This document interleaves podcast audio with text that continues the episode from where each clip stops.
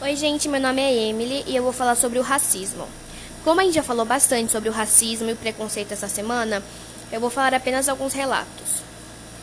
E eu vou começar com a história do George, que foi a pessoa mais jovem condenada à pena de morte no século XX nos Estados Unidos. Ele tinha apenas 14 anos quando foi executado em uma cadeira elétrica. Durante o julgamento, até os dias da sua execução, ele sempre carregava uma Bíblia nas mãos, alegando inocência. Ele foi acusado de matar duas meninas brancas, Beth, de 11 anos, e Mary, de 7.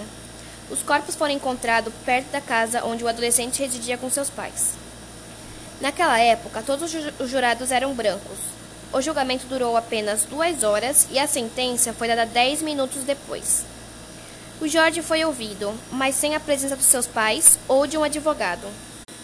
Os pais do adolescente foram ameaçados e expulsos da cidade. Antes da execução, Jorge passou 81 dias sem poder ver seus pais, e ele foi eletrocutado com 5.380 volts na cabeça.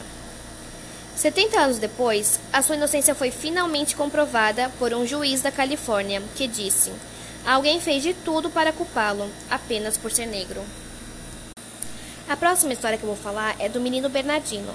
A história dele levou ao Brasil a fixar a idade penal em 1927. A criança, de apenas 12 anos, era engraxate. Ao terminar o serviço, o cliente saiu sem pagar. A reação do menino foi jogar tinta no senhor, que prontamente chamou a polícia. Quando os policiais chegaram, Bernardino não soube explicar o que aconteceu e foi preso em uma cela com 20 adultos. No caso dele, não houve julgamento. O menino ficou preso por quatro semanas e foi estuprado e espancado pelos detentos. Os policiais o jogaram na rua, pois acharam que ele estava morto. Mas depois ele foi resgatado por um médico que ficou horrorizado com sua história. A imprensa da época deu um grande destaque ao caso que chocou a população. Pressionado pela opinião pública, um ano mais tarde, o presidente Washington Luiz assinou o Código de Menores, um sistema de proteção à criança. Eu gostaria de falar também de uma experiência que ocorreu em 2003, onde eles pegavam duas bonecas exatamente iguais. A única diferença era a cor de sua pele. E as crianças tinham que responder qual era a boneca mais feia. A maioria das crianças responderam: a boneca mais feia é a boneca marrom. E quando eles perguntavam por que, que essa boneca era feia, as crianças respondiam: Eu não sei, só sei que é feia.